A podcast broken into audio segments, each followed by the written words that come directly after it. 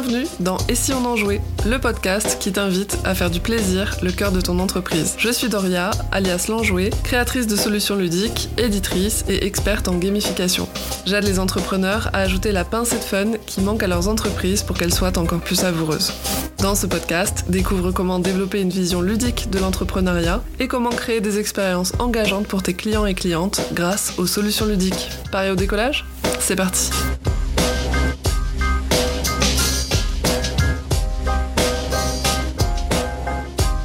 Salut les enjoués Même si on approche de Pâques au moment de la sortie de cet épisode, aujourd'hui on va parler de Noël et je m'attends déjà à ne pas faire l'unanimité sur le sujet. Premier disclaimer, si tu es parent et que tu n'es pas seul, je t'invite à mettre pause ou à prendre des écouteurs. Je ne saurais être tenu responsable de tout drame provoqué par l'écoute par de jeunes oreilles de cet épisode. Deuxième disclaimer. Avant de me lancer dans cet épisode, et de potentiellement recevoir des menaces de malédiction sur plusieurs générations, je tiens à dire que je n'ai rien contre les fans de Noël et que je n'ai rien contre la tradition en tant que telle. J'ai juste beaucoup de mal avec les dynamiques qui sont générées et qui impactent, parfois négativement, les individus. Troisième et dernier disclaimer, même si je trouve que le fonctionnement global de Noël correspond à une gamification ratée, et ce pour plusieurs raisons que je vais détailler dans cet épisode, je sais que tout ce que je vais décrire ne concerne pas tout le monde. Alors je t'invite à ne rien prendre personnellement, ce que je te partage n'est que mon opinion, ma perception, basée sur mes expériences. Aucun jugement n'est porté. Est-ce que je suis en train de prendre beaucoup de précautions par crainte d'aliéner les parents et les fans de Noël avec cet épisode? Oui, absolument. Alors c'est parti, plongeons dans le vif du sujet. Pourquoi je trouve que Noël est une gamification foireuse? Toute gamification doit avoir au moins un objectif. Si tu ne sais pas ce que tu cherches à atteindre, tu ne sais jamais si tu l'as atteint ni ce qu'il y a à modifier. Et en plus, c'est vide de sens. Ensuite, toute gamification cherche à générer des comportements, que ce soit inciter à l'achat, inciter à interagir sur des contenus, inciter à passer à l'action dans un coaching, etc., etc. On cherche à faire faire quelque chose à quelqu'un. Et pour ce faire, on joue sur des leviers de motivation. Premier quack de la gamification Noël, c'est le message jugeant et borderline manipulatoire. J'ai grandi avec des adultes, y compris bien intentionnés, qui me disaient que si j'étais sage, le Père Noël m'apporterait ceci, ou au contraire ne m'apporterait pas cela, et que tout ça serait basé sur le jugement du tout-puissant Père Noël qui voit Je ne suis personnellement pas croyante, mais je respecte toutes les convictions, opinions et croyances. Dans mon rapport à la religion, il y a notamment un truc qui m'a toujours dérangé dans cette idée d'un être tout-puissant qui voit tout, c'est l'idée d'un regard brûlant et jugeant au-dessus de mes épaules, H24. C'est un peu trop œil de sauron pour moi. Et j'ai un peu la même vibe avec ce Père Noël, ce vieux monsieur sympathique qui m'observerait H24 pour voir si je suis sage. Le Père Noël est devenu un moyen de pression pour forcer les enfants à bien se comporter. Mais comme on sait qu'il n'existe pas, parents, j'espère vraiment que tu avais mis des écouteurs, ce n'est pas le jugement magique du Père Noël qui détermine si oui ou non on est sur la bonne liste, mais bien le jugement subjectif des adultes qui entourent les enfants qui détermine si oui ou non l'enfant est méritant. En regardant Noël comme une gamification, on est là dans de la motivation extrinsèque, c'est-à-dire quelque chose qui vient de l'extérieur et qui va nous motiver. Et là, c'est vouloir gagner la carotte et éviter le bâton. La carotte étant de recevoir les cadeaux qu'on a demandés pour Noël, et le bâton étant celui d'être privé de ces cadeaux parce qu'on n'a pas été suffisamment sage. Ça introduit cette dimension du mérite, mais pas en lien avec des efforts à faire quelque chose, à accomplir quelque chose dans le monde, mais en lien avec la notion de respecter des règles qui sont imposées par d'autres et de rentrer dans une grille de jugement subjective définie par d'autres sans en connaître réellement les critères et sans même avoir l'occasion d'y adhérer ou pas. Ce qui me gêne avec ça, c'est qu'on amène une notion de jugement de valeur. Et en plus, là, elle arrive dès tout petit quand on est enfant, et ça peut ensuite nous accompagner toute notre vie. Une gamification ne devrait pas reposer sur un jugement de valeur. Un jugement de valeur, c'est totalement subjectif, injuste, et ça peut générer des émotions très désagréables. Le deuxième quoque de Noël vu comme une gamification, c'est que Noël est bâti sur un mensonge. Bien sûr, j'entends que c'est beau, c'est magique comme histoire, ça peut stimuler le rêve, l'imagination, etc. Et en aucune façon, je ne juge les parents qui entretiennent la croyance du Père Noël. Je ne partage que ma propre opinion. Je ne suis pas parent et je ne le serai peut-être jamais, et je n'ai pas conscience de tout ce qui est en jeu pour celles qui le sont. Vous avez d'ailleurs toute mon admiration. Mais si j'étais parent, j'aurais envie de ne pas entretenir cette croyance du Père Noël. Je ne sais pas si j'y arriverais, mais j'aurais envie d'éviter ça. Parce que la découverte de ce mensonge peut, à mon sens, être une première fissure dans la confiance de l'enfant vis-à-vis de ses parents. Je ne sais plus comment mes parents m'ont expliqué pourquoi ils m'avaient fait croire au Père Noël, mais je me rappelle très bien du moment où j'ai découvert que c'était du vent. Je dormais d'un seul œil, surexcité comme tous les enfants ce soir-là. Cette année-là, j'avais insisté pour avoir le sapin dans ma chambre. C'était trop cool, ça sentait le sapin, dans le bon sens du terme, sauf que c'était pas très pratique pour déposer les cadeaux en pleine nuit. Si bien que lorsque le seuil de ma chambre a grincé à cause de la latte qui était de travers, j'ai ouvert un œil discrètement, espérant surprendre le Père Noël. Mais c'est mon père que j'ai vu déposer les cadeaux au pied du sapin. Alors oui, ils ont eu beau me dire que le Père Noël voulait pas me réveiller, qu'il était pressé ou je ne sais quoi. D'ailleurs, papa, maman, si vous m'écoutez et que mon souvenir est une construction erronée, n'hésitez pas à me le dire et je ferai un errata. Dans tous les cas, je me rappelle ne pas avoir compris pourquoi mes parents m'avaient fait croire ça. Pourquoi ils avaient entretenu pendant des années une blague pas follement drôle. Et surtout, c'est là que j'ai compris que mes parents pouvaient me mentir, que je pouvais douter d'elles. D'un côté, ça les a humanisés et les a descendus de leur piédestal. De l'autre, c'est apprendre à se méfier et à ne pas croire les gens qui sont nos piliers, nos modèles et nos zones de sécurité. Perso, un pote me fait croire à un mensonge aussi énorme et élaboré pendant plusieurs années, c'est euh, Bye Roger. Une gamification peut totalement être basée sur un univers imaginaire avec un storytelling poussé au maximum pour proposer une expérience hyper immersive. Mais dans ce cas, ce doit être clair que c'est du faux, que c'est une histoire. Ou alors c'est dans le cadre de blagounettes de courte durée, comme le poisson d'avril ou autres gags qu'on va venir expliquer euh, juste après. Mentir à son audience pour les faire adhérer à quoi que ce soit, gamification y compris, c'est un big nono pour moi. Le troisième quack de Noël en tant que gamification, c'est l'impression que ma valeur personnelle va être liée à la valeur de ma récompense. On va d'abord parler des enfants qu'ils croient ou pas encore au Père Noël. Rapidement, Noël devient un symbole de valorisation pour l'enfant. Si on a les cadeaux qu'on voulait, c'est soit que le Père Noël, soit nos adultes préférés ont jugé qu'on était suffisamment méritant ou méritante.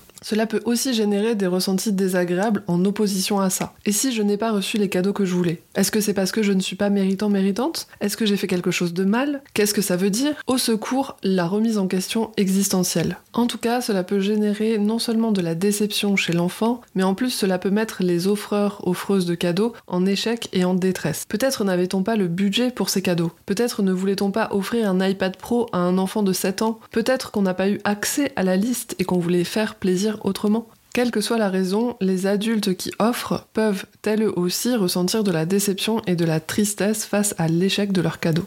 Et pour les adultes qui ne reçoivent pas le cadeau de leur rêve ou un cadeau complètement à côté de la plaque, non seulement ça va sûrement finir sur Vinted ou sur le prochain vide-grenier ou recyclé en cadeau de Saint-Valentin, mais en plus cela peut initier des ressentis comme l'impression de ne pas vraiment être connu par nos proches, de gêne face à un cadeau complètement improbable et de tristesse face à l'absence de cadeau. Dans une gamification dont le levier de motivation principal est un système de récompense extrinsèque et matériel, comme c'est le cas pour Noël, c'est très important de prendre en compte plusieurs choses. 1. La récompense doit être à la hauteur de l'investissement et de l'engagement des participants et participantes. Il ne faut pas teaser pendant des mois et des mois, demander de gros efforts à ton audience ou à ta clientèle, pour ensuite que la récompense soit plate, décevante ou toute moisie. 2. Les critères pour recevoir la récompense doivent être très clairs, très concrets, pour que les personnes puissent réellement agir sur l'issue et obtenir la récompense. Des conditions de victoire floues dans un jeu de société, ça ne fonctionne pas. 3. La récompense ne doit pas être basée sur un jugement de valeur subjectif. Et 4. Tous les participants et participantes doivent être traités équitablement. Le quatrième et dernier couac de Noël en tant que gamification, c'est l'aspect inatteignable de l'objectif idéalisé. L'événement Noël a pris tellement d'ampleur au fil du temps qu'une image parfaite du Noël idéal a fini par se façonner. Cette image idéale, elle a été façonnée par la société, par les pubs, par les mœurs, par les films et les séries, finalement par plein de trucs. Sauf que cette image, comme toute image construite sur un fantasme, elle est difficilement atteignable. Le teasing de Noël, il commence dès septembre avec les pubs à la télé, les pubs sur les sites d'e-commerce et ne fait que s'intensifier jusqu'au jour J. Les décos de Noël arrivent de plus en plus tôt dans les étals des magasins et même dans les rues. Le 31 octobre 2022, je me rappelle très bien, le soir d'Halloween j'étais en ville et en me baladant, je voyais les sorcières et autres zombies boire des bières et faire la fête sous les décos de Noël. Alors ok, elles n'étaient pas encore illuminées, mais elles étaient déjà accrochées. Pour le coup, c'était très étrange Noël de Mr. Jack. Bon, ce qui est plutôt chouette. Noël, c'est devenu une fête très exigeante, surtout si l'on cherche à vivre ce Noël parfait. C'est devenu toute une organisation pour être avec nos proches et ne décevoir personne. Alors plusieurs mois à l'avance, on va programmer des marathons de fêtes. Le déjeuner chez mamie, le dîner chez la famille d'Alex, le brunch en famille, le lendemain dans la famille de Sam, et on enchaîne avec la soirée des amis. On se force parfois alors qu'on est fatigué, on se force parfois à traverser la France ou à faire plein de cadeaux alors qu'on n'a pas le budget, on ressort même parfois des vacances de Noël plus fatigué qu'on y est entré. Et si on ne fait pas tout ça? Est-ce qu'on a raté Noël? Il y a tellement d'attentes et d'injonctions implicites dans cette fête que c'est aussi une source de stress et de déception. En tout cas, on peut facilement se sentir mal de ne pas avoir pu répondre aux attentes de nos proches ou à nos propres envies de Noël parfait. Parce que c'est même notre propre projection et notre propre construction qui va potentiellement nous mettre en échec. Et puis Noël, c'est qu'une fois par an, alors il ne faut surtout pas se louper. Parce que plus quelque chose est rare, plus on va l'attendre et plus on va ressentir de la frustration à le louper, le gâcher ou à ne pas l'optimiser. C'est d'ailleurs exactement pareil pour le nouvel an. Et quid des gens qui ne peuvent tout simplement pas fêter Noël qui sont seuls ou qui n'ont pas les moyens? Cette célébration presque devenue obligatoire de la famille et de la consommation peut mettre en pleine poire l'absence d'être cher, la solitude ou encore le manque d'argent. Autant de choses qui nous font nous sentir comme de vieux caca. Dans une gamification, l'objectif doit non seulement être clair, mais aussi atteignable par sa cible. Définir un objectif trop difficile à atteindre, quelle qu'en soit la raison, va générer de la pression, puis de la frustration et un sentiment de découragement ou d'injustice. Ensuite, c'est intéressant de jouer sur la notion de rareté, que ce soit une récompense, un événement ou une fonctionnalité. Mais attention, plus c'est rare et plus les attentes vont être élevées et plus la frustration peut potentiellement se faire ressentir. En résumé, voilà 6 points pourquoi pour moi Noël est une gamification ratée. 1. Les comportements obtenus sont évalués selon un jugement de valeur, ce qui est très manichéen, risqué et subjectif. 2. De nombreuses émotions désagréables peuvent être générées, comme la déception, la frustration négative, le sentiment de ne pas être méritant ou méritante, la solitude, le manque, l'absence, etc., etc. 3. L'éventuelle mise en échec est omniprésente. Offrir le mauvais cadeau, rater Noël, décevoir des proches, se décevoir soi-même, ne pas pouvoir acheter, ne pas pouvoir le fêter. 4. L'objectif idéal n'est pas réaliste ni même mesurable.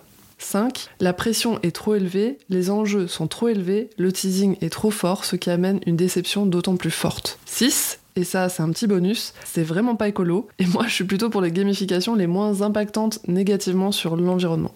Tous ces éléments sont pour moi des choses à éviter dans toute gamification. Si tu veux créer une dimension gamifiée pour ton business, fais attention à ces points de vigilance et à ne pas reproduire ces dynamiques. Bon, et maintenant que je t'ai dit tout ça, j'ai aussi envie de te dire que dans l'absolu, j'aime bien l'idée de Noël. J'aime la magie autour de cette fête, j'aime les retrouvailles et la célébration de la famille et des proches, j'aime le chocolat chaud et les chaussons douillés en décorant la maison.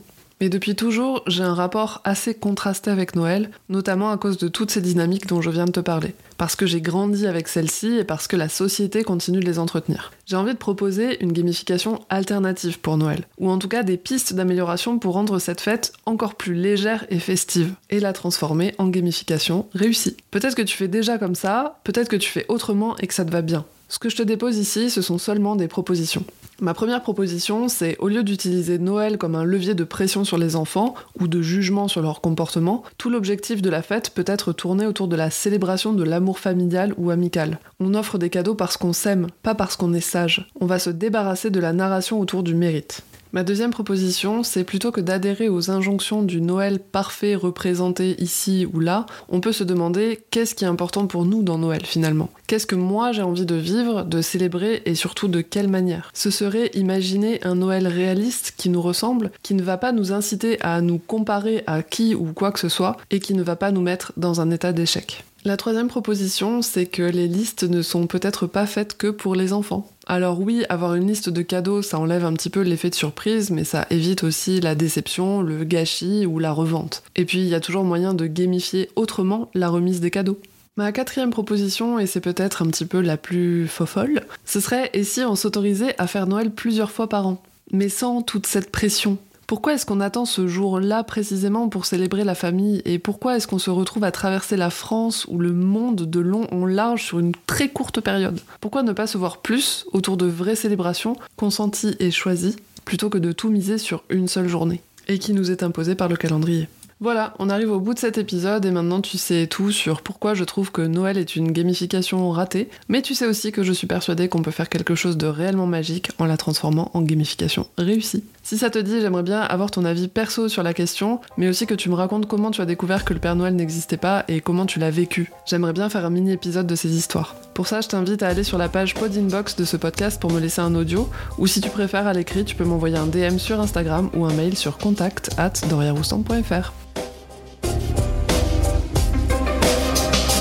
J'espère que l'épisode t'a plu. Si c'est le cas et que tu veux soutenir le podcast, tu peux t'abonner et lui attribuer le meilleur score sur ta plateforme d'écoute. Ça lui permettra d'aller à la rencontre de nouvelles oreilles et ça me fera très chaud au cœur. Comme j'ai envie que ce podcast soit interactif et participatif, de temps en temps je ferai un épisode à partir d'un sujet proposé par un auditeur ou une auditrice et aussi des épisodes FAQ. Tu peux donc me soumettre une question ou un sujet en lien avec la création ou l'édition de jeux, la gamification, les serious games, le ludique en général, le mindset ou l'entrepreneuriat. Et pour ce faire, tu peux m'écrire sur contact.doriaroustan.fr ou remplir le formulaire de la boîte à sujet. Tu peux également me suivre et ou me faire coucou sur les différents réseaux sociaux l'enjoué sur LinkedIn et at doria.enjoué sur Insta et Facebook. Je mets bien sûr tous les liens dans la description de cet épisode. Je te dis donc à la semaine prochaine pour de nouvelles aventures ludiques. Et d'ici là, n'oublie pas que le plaisir est au cœur de la motivation. Allez, bisous